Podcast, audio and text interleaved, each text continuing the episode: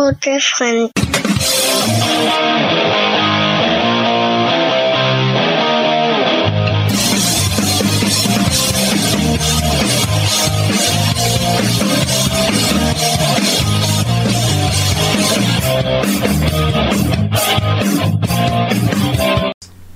Hallo und herzlich willkommen hier bei GF der Talk. Ich bin die Lichtgestalt des deutschen Wrestlings, der Roman, und ich habe heute jemanden zu Gast, der zumindest schon ziemlich, ziemlich lange dabei ist und jetzt leider, leider beschlossen hat aufzuhören, aber er kann sich natürlich selber erstmal vorstellen. Äh, erstmal, wo bist du eine Lichtgestalt? Man könnte mich auch den nennen, der den Schatten wirft, aber Lichtgestalt klingt einfach besser. oh, da ist schon die, die erste Hustenattacke. Ja, ähm, äh, ich bin einer wie keiner, Fabius Titus, und ähm, Teilzeit äh, alkoholabhängig, äh, Mann mit Kurzzeitgedächtnis, Mann mit kaputten Knie. Kein Mann vieler Worte. So. Wenn du kein Mann vieler Worte bist, bist du in deinem Interview natürlich total richtig, weil die Leute alle nur mich hören wollen und nie meine Gäste. Ja, aber du kannst, also du kannst ja jetzt erstmal, du kannst ja erstmal jetzt erzählen, Roman, was hat es denn mit der Lichtgestalt auf sich? Ich weiß nicht, das habe ich mir irgendwann mal gegeben, weil ich es witzig fand und irgendwie hat sich das dann durchgesetzt. Wie Dinge so papieren, äh, ja, papieren, passieren. Ne? Genau, so wie äh, keiner ist kleiner, so wie bei dir. Ja, na, du sagst es ja wenigstens richtig, also grammatikalisch richtig. Ja, die anderen haben ja kleiner wie keiner draus gemacht. Das hasse ich ja. Schlimmer wäre schlimmer wär nur gewesen, wenn sie gesagt hätten, kleiner als wie keiner. Also ihr wisst, wenn ihr Fabius nochmal seht, wie er gerne angesprochen werden möchte jetzt. Ihr habt es alle Leute, gehört. Kennst du Leute, die als wie sagen? Nein. Das ist schneller als wie das Auto. Nein, das kenne ich nicht. Kennst du Oder mein, mein, mein Papa verdient mehr Geld als wie dein Papa. So nach dem Motto. Kennst du solche ich, Leute? Ja. Also was das angeht, ich bin also da bin ich wirklich richtiger äh, Grammatik-Nazi. Ich wollte das N-Wort jetzt nicht benutzen, aber Ach, wir sind doch hier, wir, wir sind doch hier frei weg von der Leber, oder? Natürlich, wir sind ja hier völlig alleine und zu zweit. Wie würdest du mich denn sonst nennen? Grammatik-Rechtsradikaler? Ähm, Grammatik-Nationalist. Genau, Grammatik-Nationalist ist besser als Grammatik-Nazi. Oder? Es müsste ja auch, wenn dann äh, Grammatik-Neonazi heißen. Aber ich glaube, die Leute wollen gar nicht so viel über Grammatik hören. Da, vor allem, da wir in ganz Deutschland hier äh, Zuhörer haben und jeder, der auch noch seinen eigenen Akzent hat, wird das ein bisschen schwierig. Stimmt. Ich glaube, wir wollen darüber hören, dass du, oder darüber reden, besser gesagt, dass du jetzt beschlossen hast, leider, leider deine Stiefel an den Nagel zu hängen. Na, ja, noch, noch sind sie ja nicht genagelt. Noch, äh, noch zieh's an. Aber demnächst werden sie ausgezogen und irgendwo festgenagelt. Ja, na, nun, man muss halt, man muss halt wissen, wann gut ist, ne? Es ist halt, äh, das fordert sein Tribut, das macht den Körper nun mal kaputt und irgendwann, wenn du so merkst, dass du den Samstag äh, bis zum Mittwoch oder bis zum Donnerstag in den Knochen spürst, dann stellst du das Ganze irgendwann oder dann fängst du an, das Ganze irgendwie ein bisschen in Frage zu stellen, ne? Und ja, deswegen habe ich dann halt gesagt, gut, ähm, das mit dem Knie, das wird nicht besser werden, höchstwahrscheinlich, leider. Und äh, letztes Jahr war ich halt, also wenn, ich kann es wirklich grob ähm, über die Hand schlagen, von 365 Tagen war ich bestimmt 120 Tage am Humpeln. Wenn es nicht 150 Tage waren, die ich humpelnd, irgendwie nur humpelnd, angeditscht unterwegs war. Und das ist dann halt, weißt du, das schneidet dich dann auch irgendwie im Privatleben ein, wenn du äh, noch nebenbei arbeiten gehst. Oder nicht nebenbei, du hauptberuflich woanders arbeiten gehst und auch noch ein Privatleben hast, ähm, dann nervt es, also irgendwann nervt es einfach, andauernd humpelnd durch die Gegend zu rennen. Das kann ich mir sehr gut vorstellen. Jetzt bist du natürlich auch nicht mehr der Jüngste und schon relativ lange dabei. Wie lange bist du jetzt eigentlich dabei bei dem Wrestling-Zirkus? Hör mir auf, ey. Äh, also angefangen zu trainieren habe ich 2002 und meinen ersten Kampf hatte ich 2003 im, Zei äh, im, im zarten, im Zeiten, im zarten Alter von 17 Jahren kann sich gar nicht vorstellen, was damals für Scheiße abging. Als, 2003. als du noch jung warst und Dinosaurier ich die noch- Welt beherrschten. Genau, als ich noch jung war und das Geld benötigt habe. An, Äh. andere Leute werden, werden Nacktputzer in der Piepshow. Fabius Titus wird Wrestler. Genau. Ich äh, habe irgendwie so den Hang dazu gehabt, mich gerne vor, vor einigermaßen vielen Menschen verprügeln zu lassen. Ähm, ja, im Nachhinein betrachtet vielleicht eine etwas doofe Idee gewesen, aber ey, wo es einen halt hinzieht, ne? Irgendwie war man ja immer süchtig und ich bereue nichts, sagen wir mal so. Jetzt würde man natürlich äh, normalerweise bei so, ich nenne es mal im Abschiedsinterview ein bisschen, würde man ja nochmal deine ganze Karriere durchgehen. Aber wir haben ja vor, im Vorgespräch schon gesagt, das hast du ja schon mal mit Tim gemacht. Ja, eben. Also vor Und zwei Jahren, glaube ich, ne? Oder so. ja, kurz- kommt hin. Oder drei Jahre sogar, kurz nach DSDS war das, glaube ich. Und auf jeden Fall können die Leute, die da Bock drauf haben, sich nochmal deine ganze Historie anzuhören, sich das Interview auch nochmal anhören. Gehen wir doch mal ein bisschen die Highlights deiner Karriere durch. Was waren denn für dich erstmal so deine Highlights, wo du sagst, das waren Meilensteine meiner Karriere? Ähm, ja, da muss ich darüber nachdenken. Ähm, Tu dir nicht weh dabei. ich sitze, alles gut, ich sitze. Ähm, ja, da gab es viele, aber also natürlich der erste Kampf, also der, der das erste Mal auftreten vor vor vielen Leuten und das erste Mal so dieses Nerven, ähm, diesen Nervenkitzel, das war natürlich ein Meilenstein. Da- Das weiß ich auch wie, also sofort aus der Pistole, 26.07.2003. Da standen interessanterweise auch ein paar Leute auf der Karte, die man heute auch kennt. Wer denn zum Beispiel? André Trucker stand damals als Crack BC auf der Karte und ist zweimal über, die, über seinen Gegner gestolpert. Das stelle ich Mhm. mir sehr schmerzhaft vor, wenn ich mir. Nee, nee, ihm ist nichts passiert, aber es sah halt einfach unglaublich lustig aus. Ich wollte auch sagen für seinen Gegner und nicht unbedingt für ihn, aber okay. Ja. Nee, er ist halt irgendwie so, so an ihm hängen geblieben und dann ist er einmal noch am Seil hängen geblieben. Das war damals wirklich fantastisch. Aber er war halt damals genauso grün wie wir. Und ähm, natürlich dementsprechend nervös. Ja, also das war natürlich auf jeden Fall ein Highlight, auch wenn es in Aschers Leben war. Auch wenn es nur in einem Zirkuszelt war. Wobei, ich bin danach nie, doch, im Shake. Wollte gerade sagen, drei Jahre lang im Zirkuszelt aufgetreten. Naja, auf jeden Fall, das war halt das erste Mal im Zirkuszelt. Von daher was ganz Magisches. Und ja, dann würde ich sagen, was auch sehr spannend war, war ähm, die eine Woche, die ich mit Chris Hero trainiert habe. Das klingt Also- wirklich spannend. Ja, das war, ach, lass mich lügen, ich glaube 2008. Ist jetzt auch schon wieder elf Jahre her. Mann, ich bin so alt. Wo sind die letzten elf Jahre hin? Wo sind all meine Gehirnzellen hin? Ich glaube, das, das hättest du dich schon vorm Wrestling fragen Wo ist, wo ist mein Kurzzeitgedächtnis hin? Ähm, nee, äh, ja. Was soll ich sagen? Wo war ich? Bei einer Woche ja, mit Chris Chris Hero. Hero. Genau. Ähm, genau. Ja, das, das hatte WXW, äh, das WXW Dojo damals äh, gemacht. Die hatten immer mal wieder jemanden hingeholt für eine Woche. Und dann konnte man da um die Ecke im Etap Hotel pennen. In Krefeld. Gott, Krefeld. Da war ich auch nie wieder. Äh, also nach den WXW Dojo Shows. Ähm, ja, genau. Und dann äh, ist man da hingefahren und dann hat man halt wirklich jeden Tag so knapp acht Stunden mit Chris Hero trainiert. Und das war richtig geil. Also das würde ich auch als Meilenstein bezeichnen, definitiv. Ähm, dann natürlich die erste WXW Dojo Show, die erste GWF Show, die ich dann geworkt habe, äh, 2011. Die erste WXW Show, die ich dann geworkt habe, äh, war auch was ganz Besonderes. Jeder Kampf mit Lauri war was ganz Besonderes. Also war jeder Kampf mit Lauri war ein Meilenstein meines Erachtens. Ich habe keinen schlechten Kampf mit Lauri gehabt. Egal ob das sechs Minuten ging oder also Laurenz Waschbär. Ja. Ähm, genauso wie gegen Ivan, gegen Pete, gegen Trucker.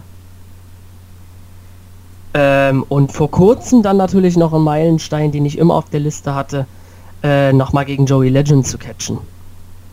das war in der Tat nochmal äh, was ganz Besonderes, einfach weil ich bei dem auch trainiert habe. Wie wahrscheinlich fast jeder auf diesem Planeten. Jetzt hast ähm, du natürlich auch nicht so wirklich die, also ich will jetzt nicht sagen, du hast nicht wirklich die Wrestler-Figur, aber du hast nicht so wirklich die Wrestler. Kannst du ruhig sagen. Die Wrestler-Größe zumindest. Also du kannst immer noch aufrecht unter der Tür durchlaufen. Ja. War das jemals ein Problem für dich in Form von Wrestling? Ja, klar. Also, ähm, gar nicht mal die Größe. Die Größe war gar nicht das Problem. Die, die, das Problem war eher, dass ich ähm, bis, bis ich so 29 war, 29, 30, habe ich halt wirklich so gut wie überhaupt nicht zugenommen. Außer ich habe wirklich extrem auf die Ernährung geachtet und wirklich 4000 Kilokalorien zu mir genommen. Ich war wirklich richtiger Hardgainer und habe konnte alles in mich hineinschleusen, was ich wollte und habe nicht zugenommen. Und das ist natürlich, da hast du dann ja spezielle Konsorten, die dann aus ihren Löchern kommen ähm, und dann schnell drauf loshacken. Von daher, da hast du natürlich, wenn du dann klein bist, hast du oh, klein und dünn bist, hast du natürlich einen noch schwereren Stand, als wenn du groß und dünn bist. Das auf jeden Fall. Jetzt kommst du ja. natürlich auch noch aus einer älteren Generation von Wrestlern, möchte ich sagen, ja. die ja ganz andere, wie soll ich sagen, die junge Generation hat ja heutzutage ganz andere Möglichkeiten als ihr damals. Ja, klar. Tut das so im Nachhinein ein bisschen weh, dass man weiß, wenn man jetzt vielleicht gefühlt 20 Jahre jünger wäre, ähm, andere Möglichkeiten hätten, vielleicht auch aufzusteigen? Also wenn ich 20 Jahre jünger wäre, dann wäre ich 13. Ähm, ja, nee, also, also wäre ich nochmal 17, 18 mit dem Gehirn von, von vor drei, vier Jahren, dann ähm, würde ich direkt ins WXW Dojo gehen, würde da mehrere Wochen übernachten und da praktisch alles wegtrainieren, was wegzutrainiert geht und alles aufsaugen und möglichst schnell versuchen, da in die Main-Shows zu kommen, um möglichst schnell auf dem WWE-Radar zu landen, um möglichst schnell irgendwie davon leben zu können. Weil irgendwann ist das Alter halt erreicht, da musst du dann Alternativen wahrnehmen. Und diese Alternativen sehen halt meistens dann so aus, dass man irgendwann in einem so guten Job ist, dass man dann das Wrestling irgendwann nicht mehr so verfolgt, wie du es verfolgen musst, wenn du halt wirklich bei NXT und so weiter. Also es geht halt nicht zweigleisig, weißt du, was ich meine? Ja, auf jeden Fall. Das funktioniert halt eigentlich nur, wenn du dich wirklich volle Pulle entweder dafür entscheidest oder halt dann, wie, wie es bei mir jetzt war, ich habe mich 2014 dann halt dafür entschieden, öffentlicher Dienst. Ähm, und dann war das der Hauptjob und damit war eigentlich so dieses Ganze, ich investiere jetzt mehr als so und so viele Stunden pro Woche in den Körper, in Training, in Catchen. Das ist dann irgendwann Nebensach Nebensache. Ich glaube auch, dass das etwas ist, was viele gar nicht sehen, die nicht selber wresteln, dass es ja nicht nur um die 10 Minuten da im Ring geht, die man denn da verbringt. Ja, ja, eben. eben. Sondern dass man wirklich viel mehr trainieren muss als äh, manch anderer Sportler, würde ich jetzt fast ja. behaupten. Aber um jetzt nochmal auf deine Frage zurückzukommen, ob, ob das ein bisschen wehtut, dass die heutige Generation halt irgendwie ähm, mehr Möglichkeiten hat. Das ist ja im Fußball genauso. Also das ist halt alles größer geworden, alles schnelllebiger geworden. Ähm, die haben zwar heute mehr Möglichkeiten, es sind aber auch viel, viel, viel, viel mehr, die da durch diese mehr, also durch diese, ähm, ja, durch dieses durch diese vermehrten Möglichkeiten hast du halt auch viel mehr Leute, die aus allen Ecken ankommen und das wahrnehmen. Und von daher hast du auch eine viel größere Konkurrenz. Und deswegen würde ich nicht sagen, dass es einfacher ist als damals. Und deswegen würde ich da auch nicht hinterher weinen. Zumal ich ja, als ich 2002 angefangen habe, hätte ich ja theoretisch auch zu den Wrestling Catch Fans, falls die noch jemand kennt, in Berlin gehen können.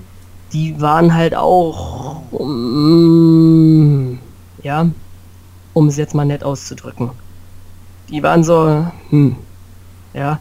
Und ich hätte halt zu GWF gehen können. Die kannte ich aber damals, die habe ich damals, als ich im Internet geguckt hatte, nicht gefunden, witzigerweise.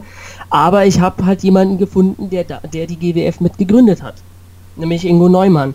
Und deswegen kann ich halt von mir behaupten, dass ich von Anfang an 2002, wo ich angefangen habe, die Basics zu lernen, habe ich das von jemandem gelernt, der es halt gut, auch gut gelernt hat. Also Ingo war halt damals dann auch für, für ein halbes, dreiviertel Jahr in Kanada und ist da richtig gut ausgebildet worden. Und er hat halt wirklich von Anfang an, wie man es heute auch predigt, die Basics, die Bomben.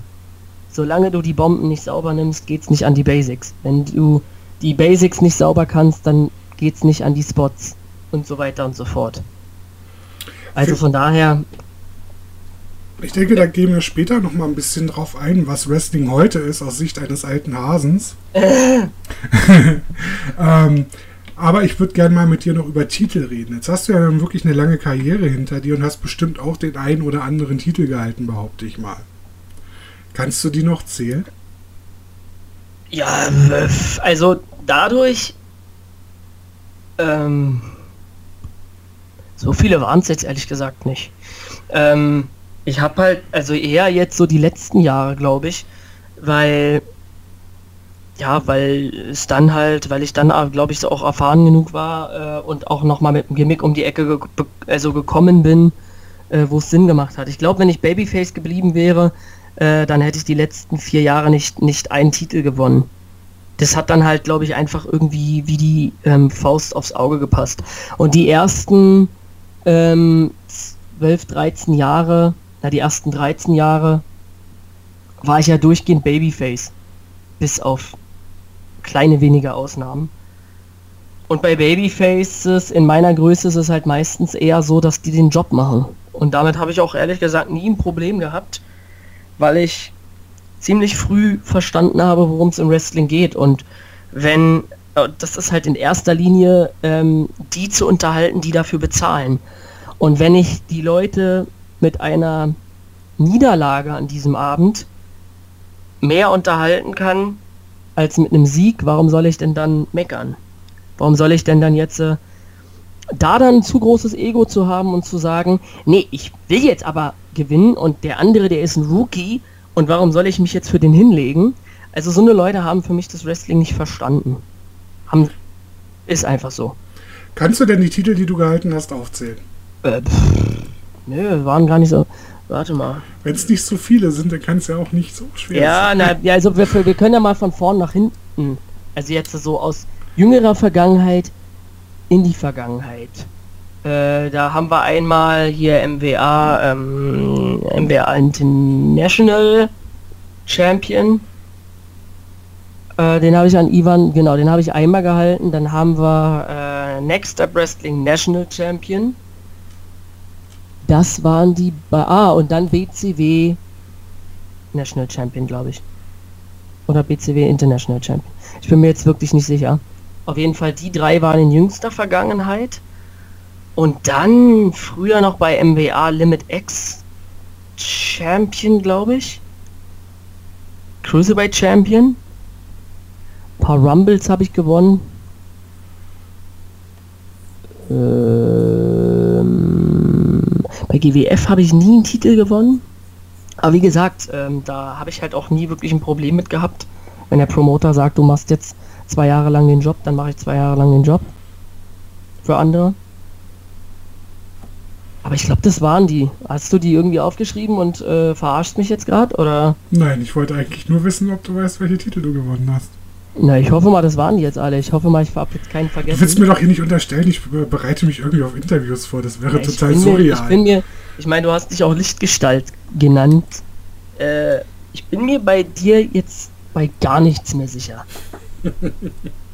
bei gar nichts mehr. Jetzt bist du ja wirklich noch ein alter Hase und ja. kommst noch aus einer Zeit, wo es gar nicht so einfach war, eine Möglichkeit zu finden, ähm, zu trainieren, glaube ich. Ja. Jetzt haben wir gerade, und da möchte ich vielleicht mal auf was Aktuelles eingehen, weil ich gerne deine Meinung dazu hören möchte. Jetzt haben wir okay. gerade Moonsault die Diskussion, ab wann man nicht mehr eine Backyard-Liga ist. Und da würde für mich persönlich, mich persönlich interessieren, wann es für dich anfängt, professionell zu werden. Hm.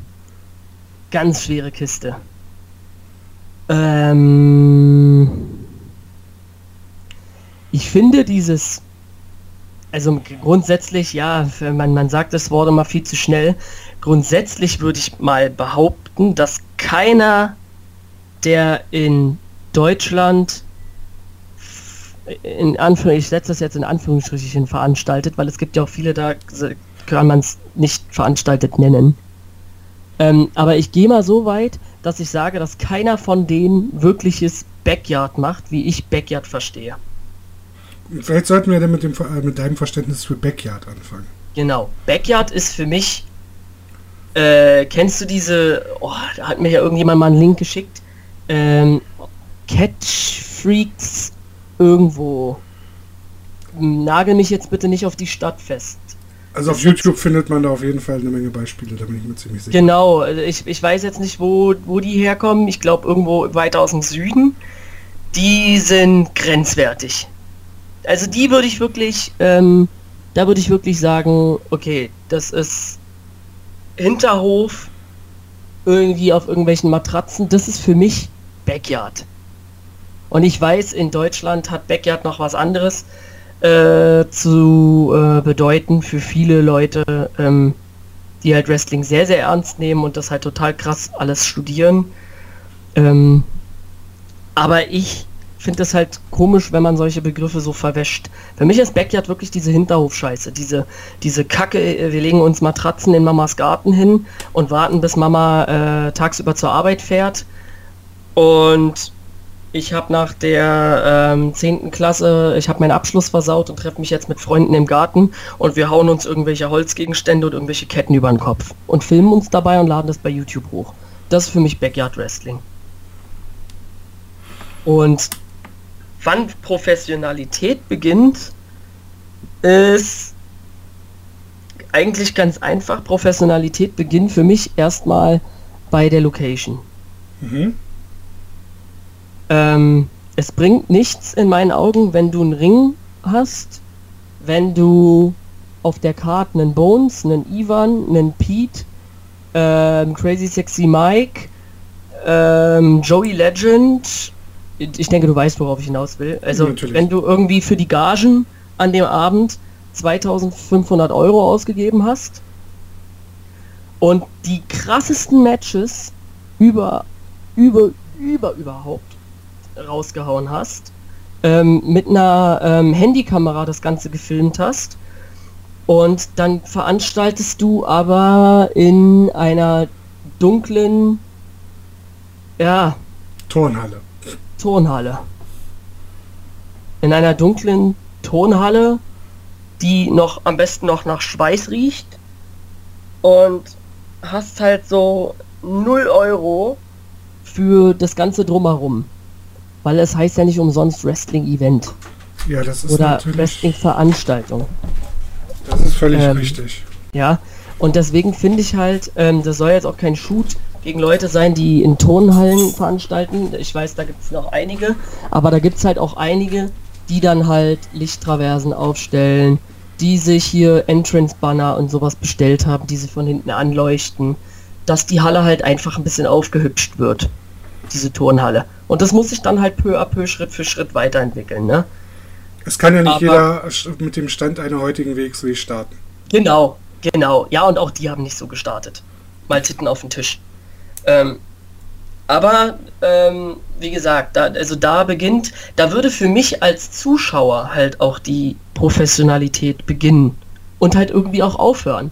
Weil es, ich weiß das von meinen Kumpels, wenn ich mit meinen Kumpels zu einer Wrestling-Show gehen, also wenn wir zum Beispiel einen Flyer ähm, sehen würden und wir würden da hingehen, irgendwie eine neue Promotion in Berlin, blub, und wir kommen da in eine Turnhalle und die Turnhalle sieht wirklich aus wie Turnhalle. Da ist wirklich nur eine Tür, wo jemand durch eine Tür in die Halle reinkommt, die ist nicht abgedunkelt, da ist nichts mit Lichtern gemacht, nichts mit Nebel, eine viel zu laute Anlage ähm, mit übersteuertem Bass knallt die Entrance-Songs raus.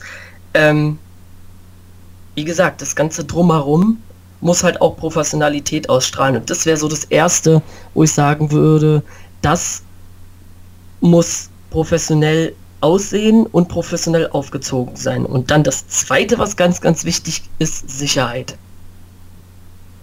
Also Sich Sicherheit ist natürlich immer ein großer Punkt.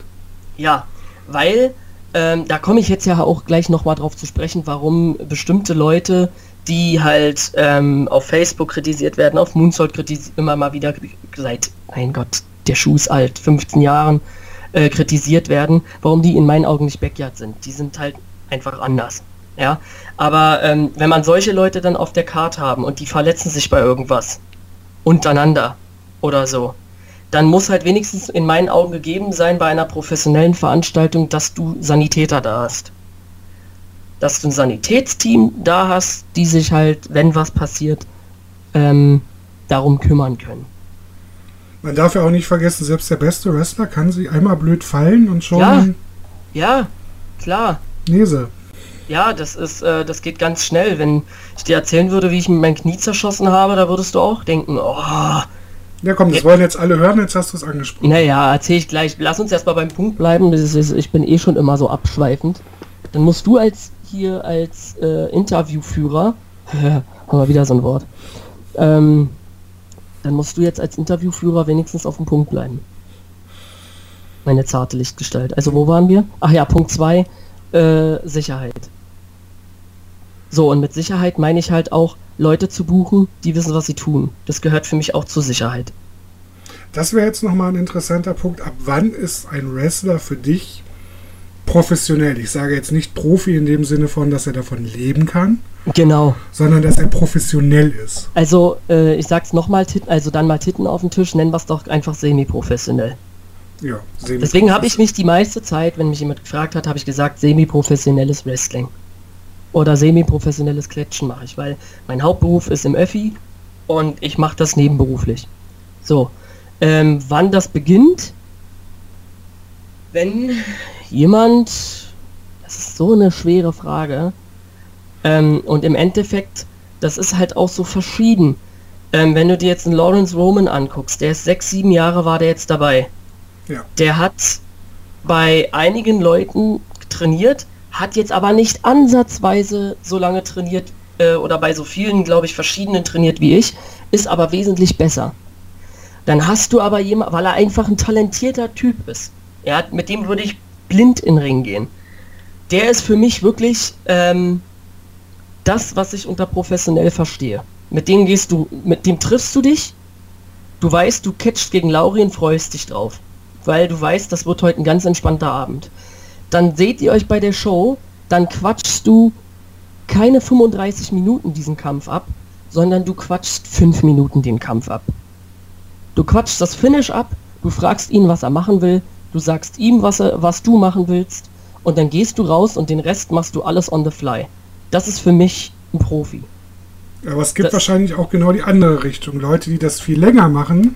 Genau. Und, und es nicht können. Genau es gibt halt einfach Leute, ähm, ja, bei denen muss man einfach sagen, die können, es gibt ja auch ganz viele, die trainieren wirklich ihre äh, ganze Karriere lang nur bei ihrer Heimatpromotion.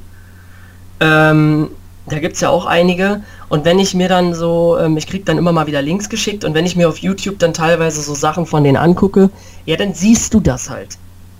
Und die Trainer von denen haben dann halt auch irgendwann mal bei äh, bei Schwarz oder auch mal bei Joey Legend oder so trainiert. Und die haben dann das, was sie da gelernt haben, weitergegeben. Aber du siehst halt, die catchen meistens im eigenen Sud. Im eigenen. Ist das nicht auch ein bisschen, als ob man eine Kopie von einer Kopie macht? Naja, ja, du brauchst ja auch, du brauchst ja auch jemanden, ähm, beispielsweise äh, wie Baxter oder so. Du brauchst einfach jemanden in der Führung von diesem Verein, der sagt, äh, nein, ihr seid nicht so geil, wie ihr denkt. Und nein, ihr seid nicht so toll, wie ihr gerade, äh, wie ihr im, im, Ring immer tut. Ja, viele Leute versuchen das dann nach dem, nachgetaner Arbeit abzulegen. Und die sind dann so im eigenen Sud und feiern sich gegenseitig. Ähm, und da fehlt dann einfach mal so eine, so eine Bratze wie der Baxter, der dann halt einfach mal die Leute, wenn die so einen Höhenflug kriegen, zusammentrimmt und sagt, nein, Junge, das reicht noch lange nicht. Halt die Fresse. Ähm, du warst vielleicht gegen den oder den konnte man sich das angucken, aber das, das Ding, was du letzte Show gemacht hast, war einfach scheiße. Also seh zu, dass du weiter trainierst, dass du an der und der und der Sache arbeitest. Weil ansonsten hast du halt irgendwann einen Verein voller Kopien, wie du schon sagst, die alle irgendwie gegeneinander zwar antreten können, aber wenn du dir das auf YouTube anguckst, denkst du dir so, ja, würde ich dafür, hätte ich dafür Geld bezahlt, wäre ich eingeschnappt. So. Aber die jetzt als, und damit wollte ich jetzt kurz aufs Thema zurückkommen, was wir vorhin hatten. Ich würde die trotzdem niemals als Backyarder bezeichnen. Ja, oh, äh, also ich werde jetzt auch keine Namen nennen oder so. Ähm, nein, nein, nein, das, das ist einfach, das, ne, das wollen wir ja jetzt hier nicht ähm, ausarten lassen. Jeder, der auf YouTube ein bisschen unterwegs bei, äh, ähm, ist, der weiß, welche Promotions was auf YouTube hochladen oder viel auf YouTube hochladen. Und das kann man sich einfach angucken und für sich selbst feststellen, finde ich das geil oder finde ich es scheiße. Und wenn ich es scheiße finde, warum finde ich es scheiße? Und meistens ist es dann nicht, dass ich mir das angucke und sage, ja klar, weil es einfach ein Haufen Backyarder sind. Nein, meistens siehst du halt einfach, dass die nur untereinander trainieren. Oder dass halt, dass die zu schnell satt sind, dass die in ihrem eigenen Verein so ihr Ding machen und dass ihnen vielleicht im Verein auch zu wenig Leute sagen, weitermachen, weitermachen, weitermachen. Und so einen Moment hatte ja jeder von uns mal, wo, wo wir gesagt haben, so, äh, ich glaube, jetzt reicht's. Ja, jetzt bin ich richtig geil. So, und dann hast du irgendwann hast du mal eine Show, wo alles kacke läuft. Und dann weißt du, fuck, du bist noch lange nicht an der Fahnenstange angekommen. Das hatte ich auch. Mein, mein aller, aller, aller schlimmster Kampf, wo alles, alles schief ging, war gegen einen super talentierten Dude, ähm, der heute bei WWE catcht. Und das war so schlecht. Hm, wer könnte das denn gewesen sein? Na, warte mal. Hm, es, ja, es, sind ja eigentlich nur zwei Möglichkeiten, mehr oder weniger. Also das war richtig, richtig schlecht und das war nur meine Schuld. Also entweder Herr Wolf oder Herr Junior. Es war Junior. Es war Junior und es war bei MWA. Und ich habe mich sehr, sehr lange auf dieses Match gefreut und ich habe halt einfach einen scheiß Tag erwischt. Und irgendwie war ich die Monate davor oder Wochen davor einstellungsmäßig einfach nicht mehr so unterwegs wie jemand, äh, der jetzt sechs Jahre dabei ist oder so fünf Jahre mit Pause. Ähm,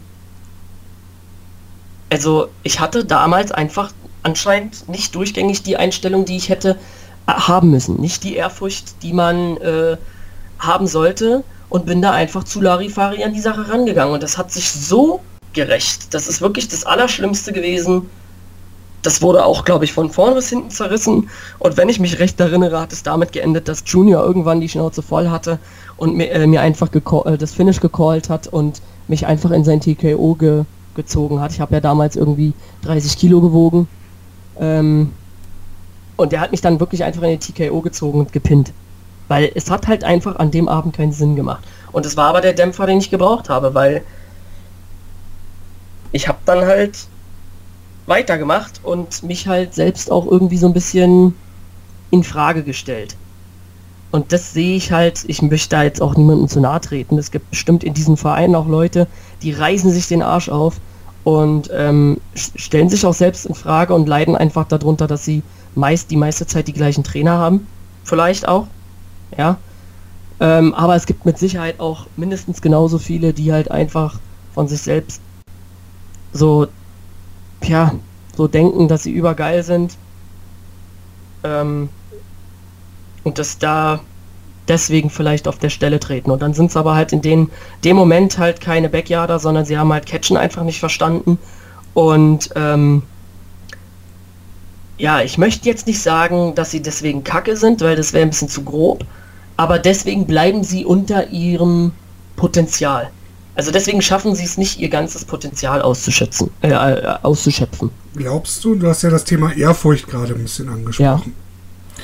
Glaubst du, durch diese vielen Möglichkeiten, die sie ja nun heutzutage haben, die ihr damals nicht hattet, fehlt ihnen etwas der Ehrfurcht vor diesem Sport teilweise?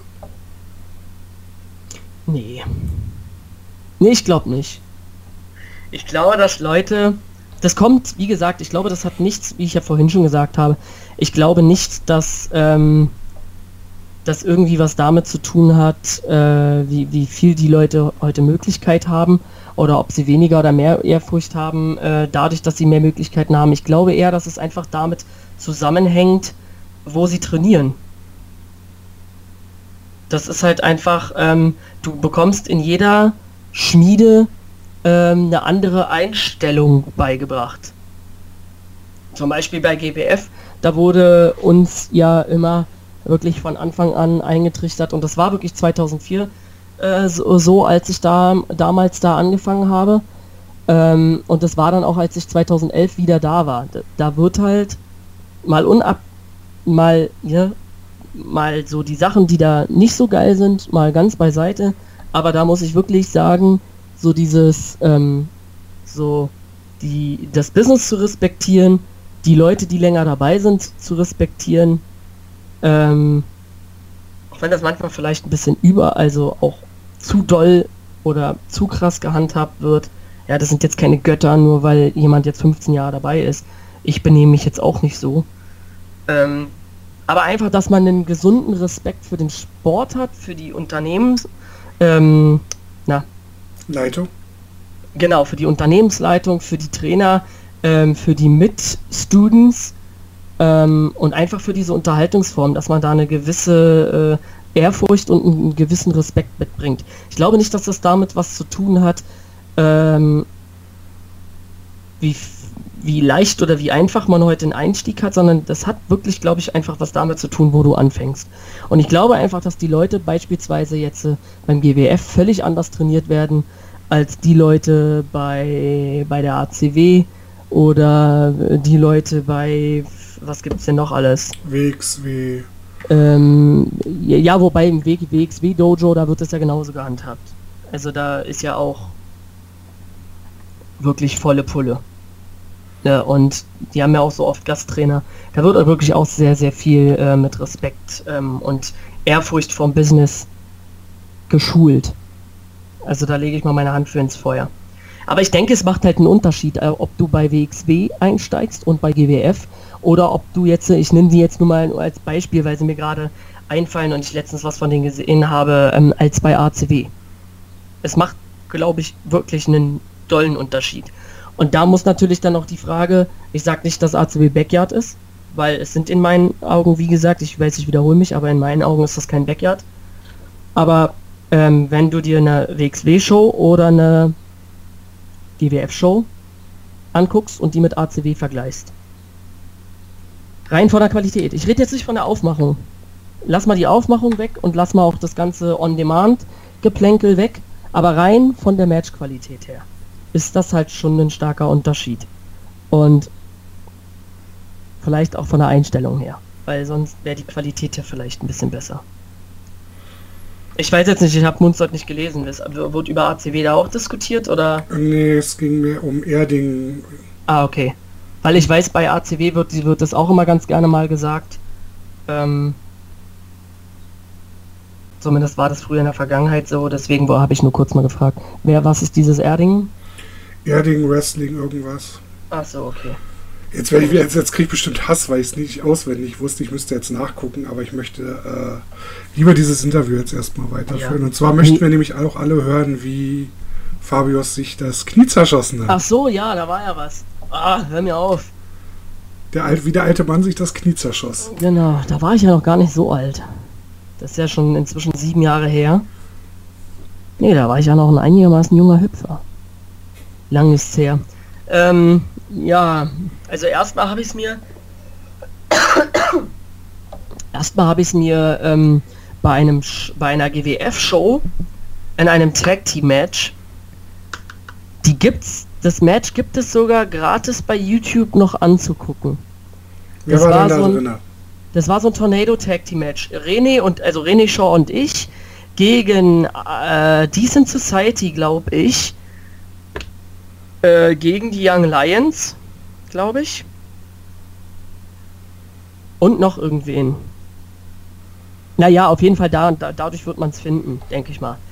Und ähm, der Kampf hat schon, du hast halt, kannst noch so lange dabei sein, manchmal hast du so Kämpfe, wo einfach alles kacke läuft, ne? Und ich weiß noch, ich hatte mit Lucky irgendwie so ein Opening, und wir hatten ziemlich viel so eine Dragon Ball Sequenz drin, so richtig mit Geschwindigkeit und hier und Ratschlag hier und Flip da und Flippy Flippy Shit, Flip Shit, Flip Flippy Shit und so. Und ich dachte mir die bei der Absprache die ganze Zeit vorher, ja, läuft schon, machen wir schon. Und was passiert? Ich duck irgendwie, glaube ich, seine erste Klo, ich, keine Ahnung, erste Clothesline oder so oder den ersten Back Elbow duck ich, komme aus dem Seil und habe alles vergessen. Da ging es schon los. Da ging es los. Hab Lucky abgekattet mit einem Kick, dann ist Lucky ein bisschen durchgedreht, hat mir, glaube ich, einen Snap mehr gegeben und mehrere ziemlich stumpfe Kicks gegeben, war aber auch alles okay. Ähm, und dann wurde ich irgendwie, irgendwann haben wir einen Tag-Team-Spot gemacht, René und ich. Und er hat, glaube ich, einen Snap mehr oder was weiß ich, einen Einsteiger oder sowas. Und ich sollte aus dem Seil, also der Gegner hat gesessen auf, auf dem Arsch und ich kam aus dem Seil mit einem Shining Wizard. So wie Rey Mysterio den eine Zeit lang auch gemacht hat. Und ich habe den vorher wirklich ungelogen 50 Mal gemacht und es ist nie was passiert. Und an diesem Abend ist mir das Standbein, also das linke Bein, das Standbein in dem Moment, wo ich mein, mit meinem rechten äh, Bein aushole zum Shining Wizard mit dem rechten Knie, knickt mir das linke Standbein weg. Einfach so. Aus dem Nichts. Und da war es angerissen. Bin ich mir ziemlich sicher. Weil das ist recht schnell, hat es aufgehört weh zu tun. Also war es wahrscheinlich nur angerissen. Okay. Und dann, ein paar Wochen später, war ich bei Euro Wrestling Company in äh, Hennigsdorf und hatte einen Tag Team Kampf und wollte einen Crossbody vom dritten Seil äh, vom Turnbuckle nach draußen springen. Und ja, der Gegner stand ein bisschen weiter weg als geplant, leider. Und ich bin trotzdem abgesprungen und habe dadurch, glaube ich, irgendwie so ein bisschen Paras bekommen, dass es eine richtig eklige Bombe auf, auf die Knie, Ellbogen, Bauch wird, ähm, weil ich über die Matten hinweggesprungen war. Ähm, ich habe halt so eine, keine Ahnung, da hast du so eine Reflexe in deinem Körper. Auf einmal wo waren auf jeden Fall meine Beine so ein bisschen vorgezogen. Lange Rede, gar keinen Sinn. Ich bin dann irgendwie in ihn reingeplanscht mit den Füßen so halb zuerst auf dem Boden und dabei ist mir dann das linke Knie auch wirklich voll nach innen abgehauen. Und da war es das erste Mal so, dass ich vom Ring lag und wirklich fast gespeit hätte. Also ich hätte wirklich fast vor den Ring gekotzt. Klingt sehr schmerzhaft auf jeden ein, Fall. Ein so ekligen Schmerz kann man sich nicht vorstellen. Das hat auch so ein richtig ekliges Geräusch gemacht. Das hat nicht geknackt oder so, sondern es hat so... Mehr so also ein so ein Sauggeräusch. Ja, so ein Hast du schon mal von so einem Hähnchenschenkel, äh, wenn du so das Innere kriegen wolltest, so das Gelenk auseinandergerissen oder mhm. das Gelenk mhm. auseinandergebrochen? So dieses Geräusch. Und das hast, so, das hast du jetzt sieben Jahre mit dir rumgeschleppt, mehr oder nee, nee, um, nee, um Gottes Willen. Ich habe dann ja, nee, das kommt ja noch viel schlimmer. Ich bin damit dann zum Orthopäden und der Orthopäde hat gesagt, ist nur Meniskus, müssen wir nicht operieren, lassen wir so verheilen. Eine, eine Beinschiene, dann wird alles wieder gut. Dann habe ich zwei Jahre lang mit diesem instabilen Knie weitergewirkt. Bin immer wieder umgeknickt, immer und immer und immer wieder umgeknickt und musste immer mal wieder pausieren für ein paar Wochen. Und beim Fußball natürlich auch etliche Male, beim Hallenfußball immer mal wieder umgeknickt. Ähm, und irgendwann war dann der Punkt angeko äh, war ich am Punkt angekommen, wo ich gesagt habe, es geht jetzt nicht mehr, irgendwas stimmt da nicht. Und dann bin ich zum Kniespezialisten in, in, in Berlin, der halt auch ganz viele Bundesliga Fußballer und Kreisliga und so weiter. Ganz viele Fußballer auf jeden Fall unter Messer hatte. Und der hat die Bilder angeguckt, also hier die MRT-Bilder, und hat gesagt, es ja kein Wunder, dass ihr Knie instabil ist. Sie haben kein inneres Kreuzband mehr. Und dann meinte ich, cool. Musste ich mich erstmal schlau machen, wie wichtig ist denn so das innere Kreuzband? Und wie wichtig ist es für uns Nichtmediziner? Es ist mega wichtig, weil es halt einfach das ganze Kniegelenk, inneres, äußeres äh, Kreuzband mit dem Meniskus zusammen und ich glaube auch noch mit dieser Patellasehne äh, hält halt und mit dem Quadrizeps halt oben drüber äh, hält halt so das ganze Knie stabil, äh, also so zusammen. Und wenn halt eine Sache davon fehlt, dann ist es instabil. Das habe ich auch gemerkt.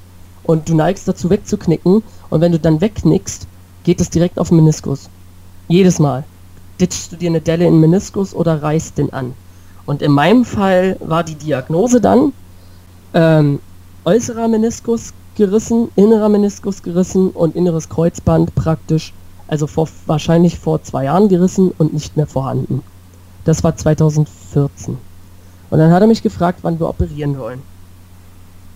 Und dann habe ich gesagt, ja, ich habe Zeit, ich bin krankgeschrieben.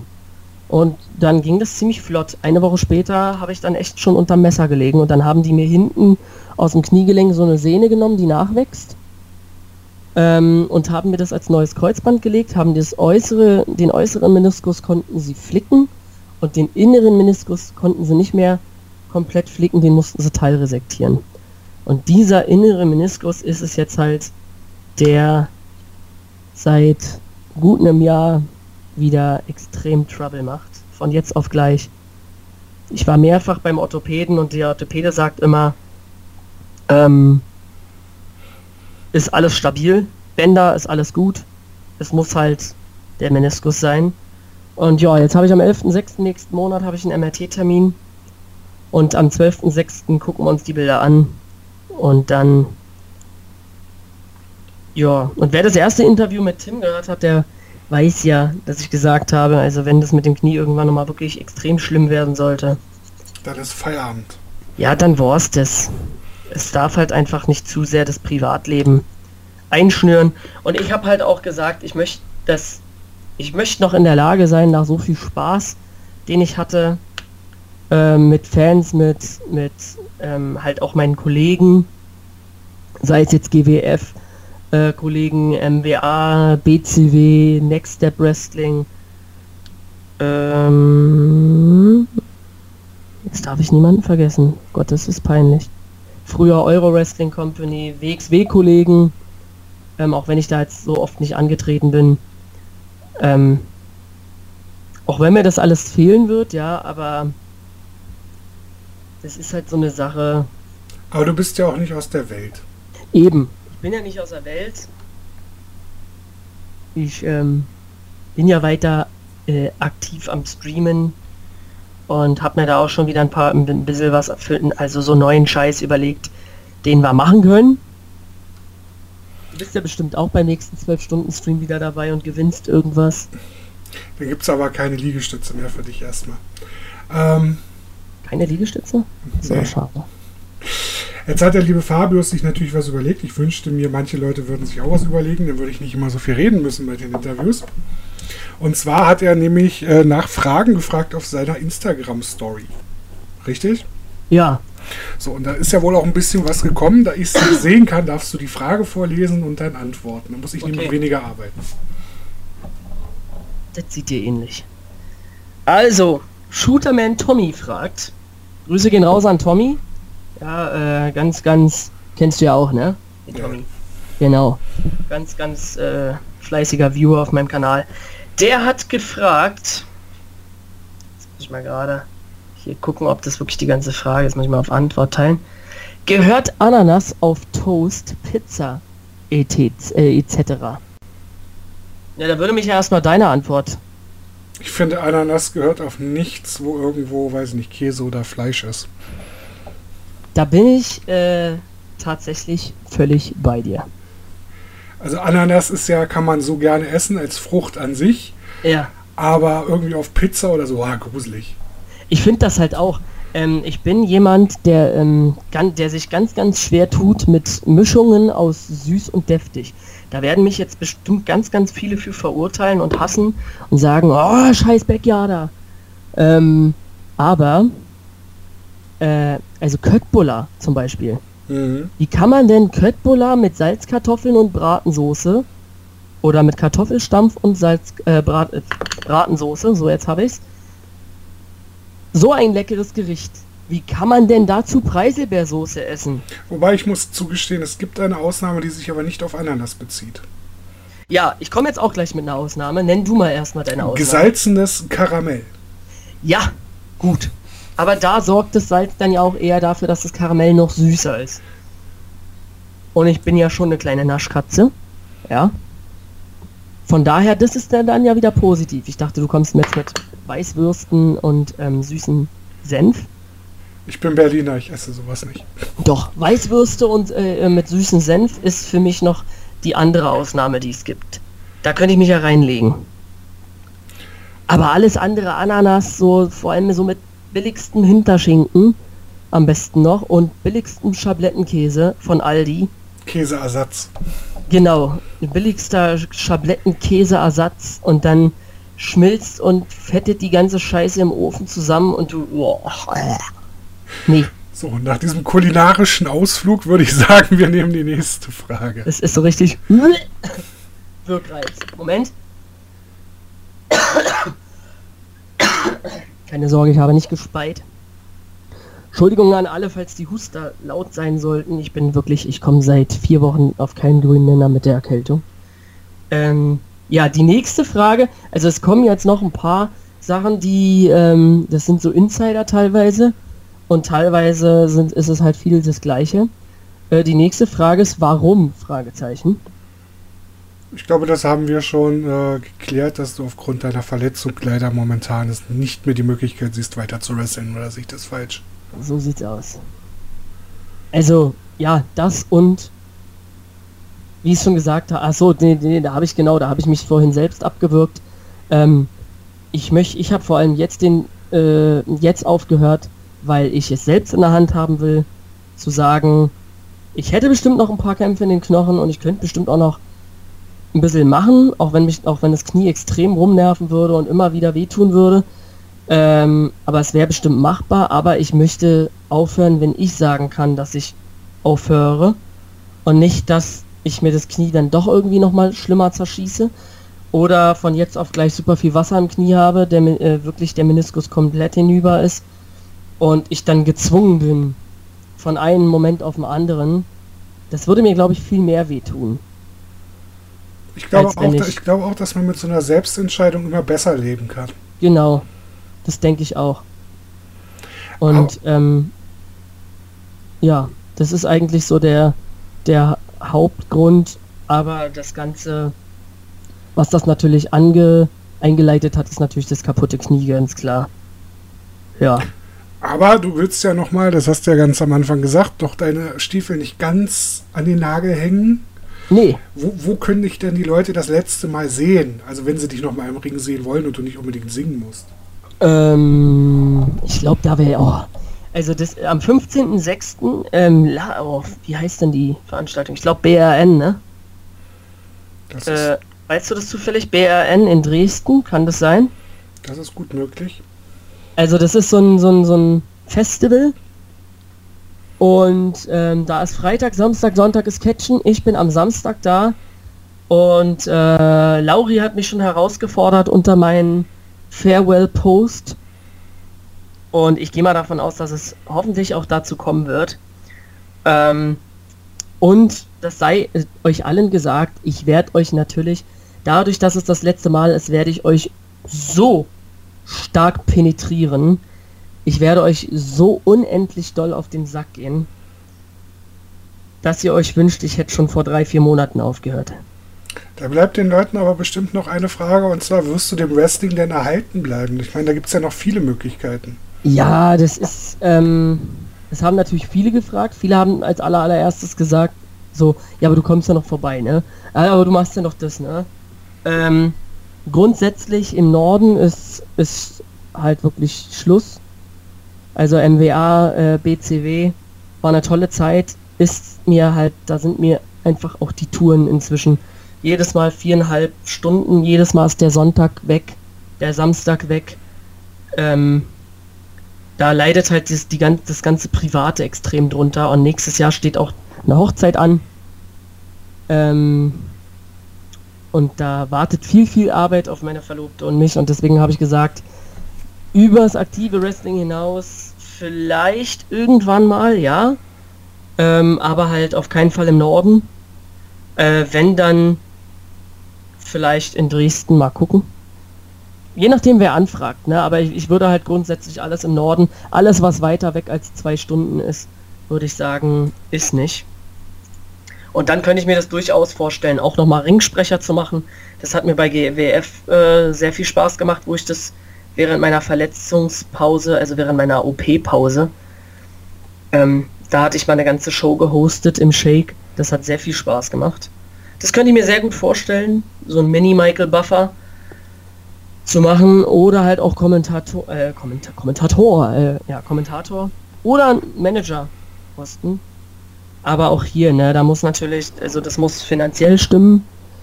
Das muss halt auch irgendwie Bock machen. Das ist ganz, ganz wichtig. Es muss einfach Spaß machen. Und dann darf es nicht zu weit weg sein. Aber grundsätzlich sage ich nicht nein. So. Dann kommen wir jetzt langsam zum Ende und wir machen nochmal das, was ich gerne zum Ende mache, und zwar das Name Game, was ich, Oh. von, was ich von Tim geklaut habe. Ja, mach das mal. Mach mal ein richtig schön langes Name-Game jetzt. Jetzt Richtig schön lang ist, das weiß ich noch nicht, aber auf jeden Fall ein paar Namen sind dabei. Fangen wir, doch, mal-. Fangen wir doch schon mal an mit jemandem, den du heute schon genannt hast, und zwar Baxter. Baxter. Baxter ist ähm, einfach mal so ziemlich die geilste Wrestling-Sau, die es auf diesem Planeten gibt. Ich glaube, damit ist alles gesagt. Der ist einfach noch länger dabei äh, als ich und tut sich den ganzen Scheiß immer noch an. Obwohl die Knochen auch alle schon kaputt sind. Ähm, um es zusammenzufassen, eine mega geile Sau, der dieses Business, glaube ich, einfach unfassbar liebt. Ahmed Scher. Ahmed Scher. Ähm, guter Trainer, erfahrener Trainer. Ja, und man muss äh, sagen, hat mit seinem Bruder da in Berlin natürlich mega das Ding auf die Beine gestellt. Ne? Wenn man sich heute die GWF-Shows anguckt, super krass. Robert Kaiser. Kaiser. Kaiser ist, ähm, Kaiser ist der Typ, der den Rubik's Cube nicht, nicht ausführen kann. Ja, ähm, aber trotzdem Kaiser auch über all die Jahre ähm, wie, wie, so ein, wie so ein großer Bruder geworden. Man konnte sich immer auf ihn verlassen und er hat hier und da natürlich auch mal ein Booking klar gemacht. Spontan. Und dafür auf jeden Fall danke Kaiser. Denn noch jemand, über den wir heute schon geredet haben, und zwar Lauri. Lauri ist mein kleiner Bruder. Das kannst du einfach nicht anders. Mehr, also alles weitere habe ich vorhin ja schon gesagt, warum, warum der Typ so toll ist. Einfach nur kleiner Bruder. Brasa, Brasa fromme Nasa Masa. Nehmen wir mal eine Frau, mit der du auf jeden Fall schon auf Shows warst, und zwar Melanie Gray. Melanie Gray habe ich leider äh, jetzt, also ich glaube, wenn es hochkommt, vielleicht auf drei, vier Shows kennengelernt. Aber äh, eine sehr, sehr liebe Person. Und ähm, was ich vor allem an Melanie Gray toll finde, ähm, dass sie sich halt nicht so auf dieses Wrestling-spottige, diesen ganzen, ich will es jetzt nicht zu abwertend sagen, aber so diesen, diesen ganzen extremen Spot-Scheiß, zu dem viele neigen, ähm, äh, dass sie das, dass sie sich dazu hat hinreißen lassen, sondern dass sie vor allem ihr Gimmick immer weiter äh, weiterentwickelt hat und äh, ich finde damit, denke ich mal, auch echt gut over war, egal wo sie eingesetzt wird, beziehungsweise wurde.